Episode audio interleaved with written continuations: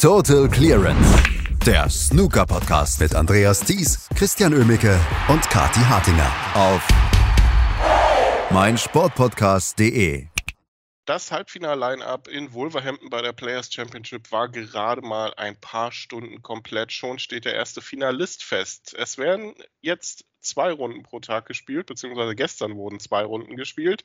Und darüber müssen wir reden hier bei Total Clearance auf meinsportpodcast.de. Und das tun wir am Wochenende, wie immer, Kathi Hattinger und Christian Übicke. Hallo Kathi.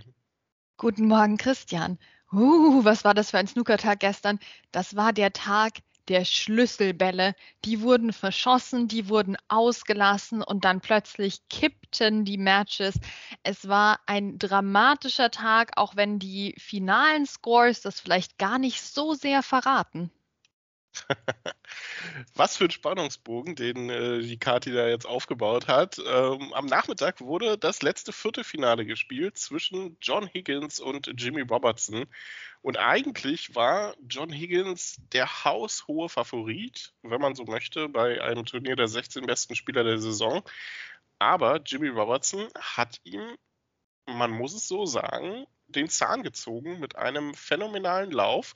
Und das sah am Anfang lange nicht danach aus.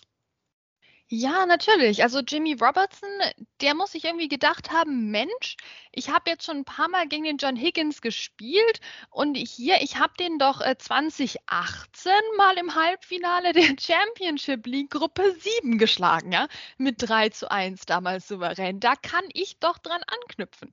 Und das hat er auch getan, aber tatsächlich erst ab Frame 3. Also das hat ein bisschen gedauert, klar, 2018 ist auch schon wieder eine Weile her, bis diese Erinnerung an diesen Triumphzug da damals zurückkam. Ja, also es fing sehr, sehr entspannt an für John Higgins, der mit unter anderem einem 51er Break sich den ersten Frame geholt hat, wo Jimmy Robertsons 42 Punkte nicht ausgereicht haben. Ja, Genau, das kommt uns allen bekannt vor. Also typischer John Higgins-Start.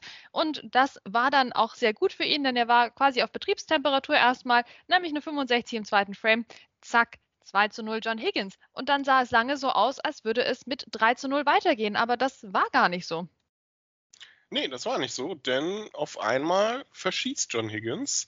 Ich meine, es war eine grüne im dritten Frame und Jimmy Robertson kontert das mit einem richtig tollen Break und holt sich diesen Frame auf schwarz. Mm, und das war so ein bisschen der Wendepunkt in diesem, äh, in diesem Match, denn bis dahin hat John Higgins nicht allzu viele Fehler gemacht, aber danach reihte sich dann ein Fehler an den anderen beim Schotten und Jimmy Robertson übernahm komplett das Zepter holte sich fünf der nächsten sechs Frames und machte aus dem 0 zu 2, aus dem möglicherweise ja 0 zu 3, was es hätte sein können, äh, stattdessen eine klare 5 zu 3 Führung und das war der, der Wendepunkt letztendlich auch, auch wenn John Higgins dann nochmal verkürzen konnte. Ja, aber was dann auch nochmal im 10. Frame abging, Kati, ne, das war ja auch nochmal, also Wahnsinn. John, Jimmy Robertson hatte sich schon genug rausgearbeitet, dass John Higgins zwei Snooker brauchte. Und der bekommt die dann auch noch. Also das war ja nochmal ein Kampf um die letzten Bälle da in diesem Frame, dass äh, Jimmy Robertson fast nochmal das Match gekostet hätte. Denn ich glaube, wenn John Higgins den Frame geholt hätte, wäre er wieder der klare Favorit gewesen. Dann hätte der das ganze Turnier gewonnen. Da hättest du den John Higgins nicht mehr stoppen können. Also ich bitte dich, du stehst mit dem Rücken zur Wand, brauchst zwei Snooker und holst sie dir dann. Super cool von John Higgins an dieser Stelle, obwohl er ja auch gemerkt haben muss, dass dieses Match ihm völlig aus der Hand geglitten war. Also das lief nicht mehr. Zum Glück kam dann eben im neunten Frame noch diese 80 von ihm, nachdem man lange nichts gesehen hatte. Gerade die Frames ne, eben drei bis fünf, das war ein Ausfall von John Higgins. Auch die Frames 7 und 8, da hat er auch keinen großen Stich gemacht. Dann kommt er eben mit der 80 im neunten Frame wieder ran, holt sich dann diese zwei Snooker im zehnten Frame, aber es hat trotzdem nicht gereicht. Ja, es war ein äh, sagenhafter Kampf um die Farben dann in diesem ähm, in diesem Frame, also ne, John Higgins brauchte Snooker, John Higgins holte sich die Snooker, dann äh, ging das so hin und her, dann kam John Higgins plötzlich doch ordentlich nochmal ran, hier auf ähm, 47 zu, zu 63, glaube ich, war das, und dann äh, schaffte aber Jimmy Robertson es, John Higgins in Foulpunkte reinzuzwingen.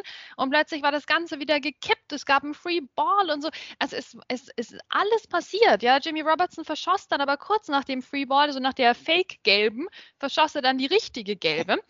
Äh, John Higgins nochmal mit der Chance, klappt aber nicht.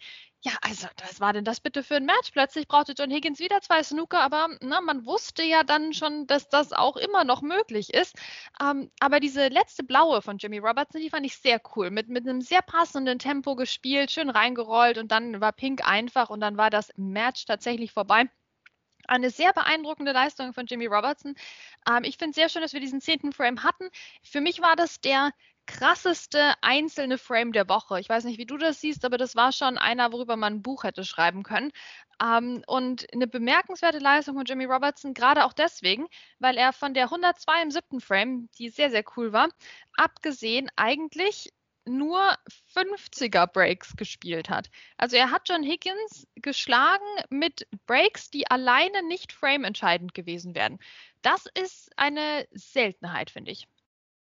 Absolut. Ähm, ja, es hat jetzt nicht Kyron Wilson, Anthony McGill, WM Decider-Potenzial, aber was hat das schon? Ne? Das ist ja auch so eine Frage. Aber es war ein richtig gutes Match und vor allem auch ein, ein richtig spannender Schlusspunkt. Und ja, jetzt steht Jimmy Robertson im Halbfinale der Players Championship. Ähm, für ihn sicherlich mit der größte Erfolg seiner Karriere, auch aufgrund einfach der Entwicklung. Ich meine, mit Luca Brissell und John Higgins hat er zwei der absolut besten Spieler der bisherigen Saison geschlagen. Für mich ist es, ich weiß auch nicht, ob ich das jetzt so als Rückkehr des Jimmy Robertson, der ja auch mal das European äh, Masters gewonnen hat, äh, ich weiß auch nicht, ob es die Rückkehr ist, aber es ist ein Schritt in die richtige Richtung. Ja, und zwar ein gewaltiger Wahnsinn, Jimmy Robertson. Ich meine, der wäre ja fast von der Tour gefallen. Was war das ein Frame, den er, den er davon entfernt war? Einfach seinen Profi-Status zu verlieren. Und dann, wir wissen ja alle, wie schwer das ist, auch wenn du so gut bist wie Jimmy Robertson, wieder neu als Profi sich zu qualifizieren. Also die Q-School ist auch für einen Jimmy Robertson hart. Wir haben da schon ganz andere gesehen, die eben nicht die direkte Requalifikation geschafft haben. Michael Giorgio, der krebs seit äh, zwei Jahren mittlerweile als Amateur rum. Also, Rod Lawler lässt grüßen. Ja, Rod Lawler, meine Güte, ich weine immer noch. Also ich finde, da gehören die Kriterien ein bisschen verändert. Also anstatt dass man dem blöden Stephen Hendry hier wieder so eine Invitational Tour Card gibt, dann bitte für Rod Lawler. Petition startet heute. So. Genau, aber gut, ich muss jetzt hier Jimmy Roberts, ne? Also ich, ich, ich bin ja ganz bin ja ganz neben mir, außer mir gerade, wenn wir über Rod Lawler sprechen. Okay. ja, dann lass uns doch mal über das Halbfinal-Line-Up sprechen, oder? Also, wer mir vor dem Turnier gesagt hätte, Barry Hawkins, Ricky Walden und Jimmy Robertson stehen im Halbfinale des Turniers der besten 16 Spieler der Saison, also dem hätte ich äh, so eine kleine Entziehungskur vom Alkohol nachgesagt. Ja, natürlich. Ich meine, nicht nur uns ging das so. Ja, also die gesamte Snookerwelt hat sich kollektiv gefragt, was Jimmy Robertson eigentlich in dem Turnier macht. Ja, wir haben das ja erklärt in unserer Vorschau, wie er eben doch einige sehr gute Turniere auch hatte und gerade auch bei den hochdotierten British Open da so gut unterwegs war. Aber wir haben uns das alle gefragt, was macht der Jimmy Robertson hier gefühlt, ne? nachdem Mark Selby nicht dabei ist und andere, aber der steht hier zurecht. Also ich meine, besser als mit diesem Sieg hier gegen John Higgins kann man das ja gar nicht beweisen.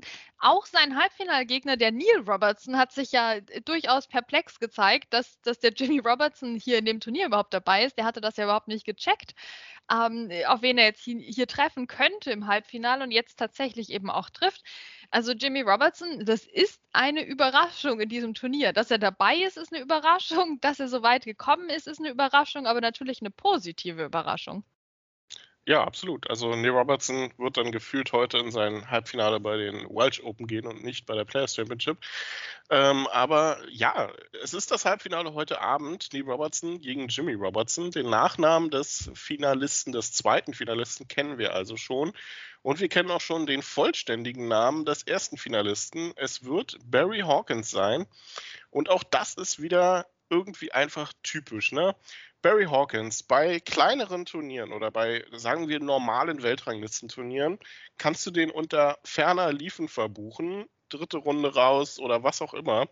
Aber wenn es um die Wurst geht, UK Championship, Weltmeisterschaft, Masters, Players Championship, äh, dann taucht er irgendwie auf mit einem Selbstvertrauen, was auf einmal doppelt so groß ist ähm, wie Liang Wenbos Luftsprünge. Also das ist doch irgendwie eine Qualität. Aber er muss es dann auch endlich mal über die Ziellinie bringen, oder?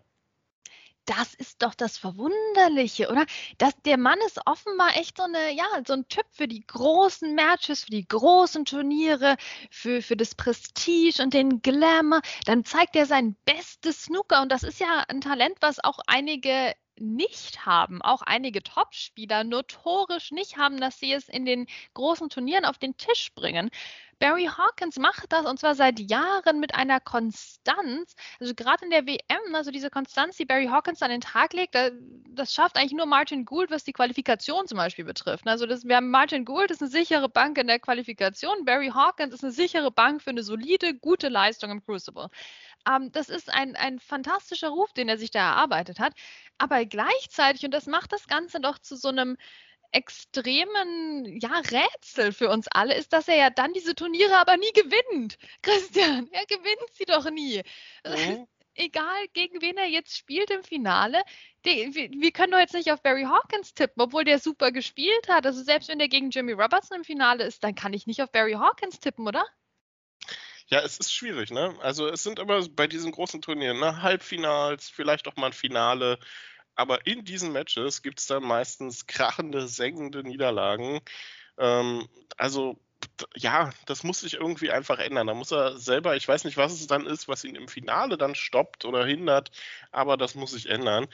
Ähm, vielleicht hilft ja einfach das Anknüpfen an die Matches, die er diese Woche hatte. Ne? Was waren das für gute Matches? Gegen Zhao Xintong, gegen Yan Bingtao vor allem natürlich, das Match der Woche eigentlich, ähm, muss man so sagen. Und gestern Abend auch gegen Ricky Walden, der klar bessere Spieler gewesen. Aber ja, das lag äh, vor allem zu Beginn nicht unbedingt an ihm selbst. Ne? Also man hatte das Gefühl, Ricky Walden schafft es dann leider, seinen Gegner ins Match zu bringen.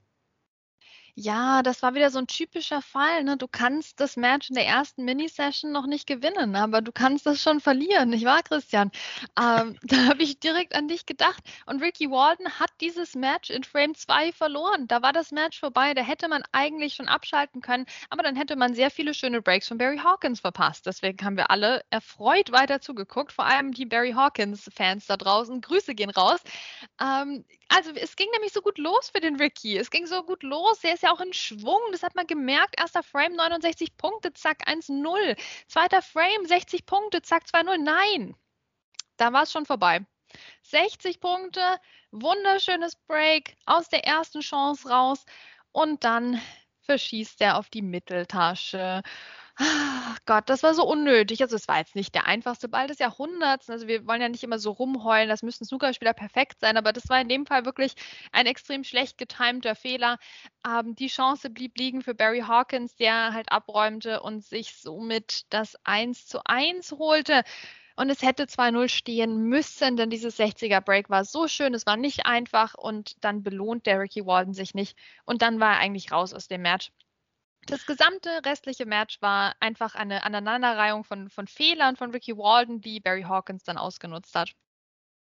Ja, leider. Ne? Also, und man hatte auch das Gefühl, dass Barry Hawkins sich dann von Break zu Break gesteigert hat auch. 55, dann 115 im sechsten Frame, dann auch die 61 und die 75 zum Schlusspunkt. Also das waren wirklich auch gut anzuschauende Breaks. Und ja, Ricky Walden ach, wieder eine gute Woche gehabt, wie schon in Berlin beim German Masters und sich dann wieder nicht dafür belohnt. Ja, so schon wieder so kurz vor der Ziellinie, kurz bevor richtig der rote Teppich kommt ne, und die äh, Trophäe hier in die Arena getragen wird.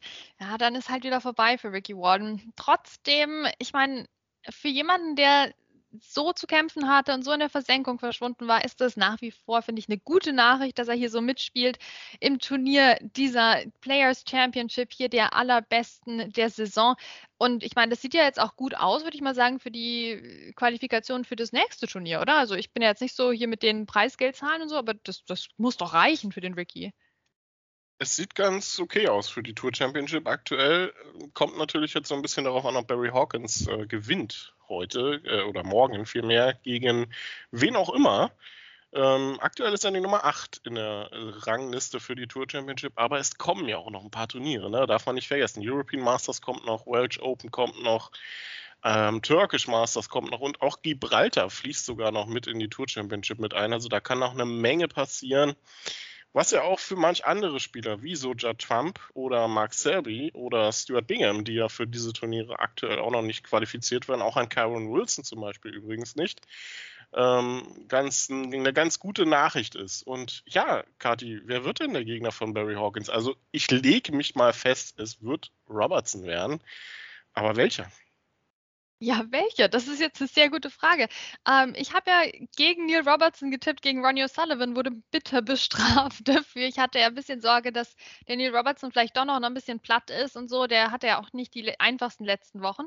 Ähm, aber nee, der war voll am Tisch, der war voll gut dabei, hat den Ronnie einfach ausgespielt.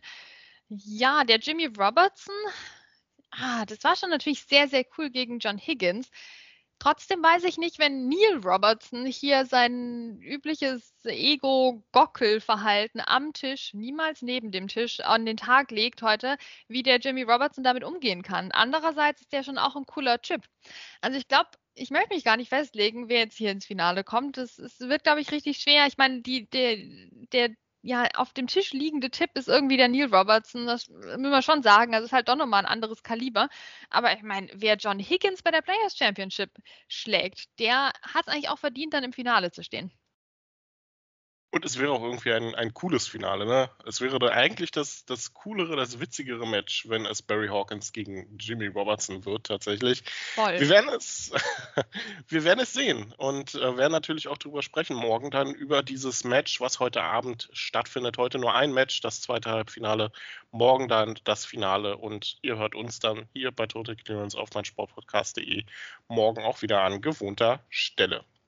Total Clearance, der Snooker-Podcast mit Andreas Thies und Christian Ömicke auf meinsportpodcast.de.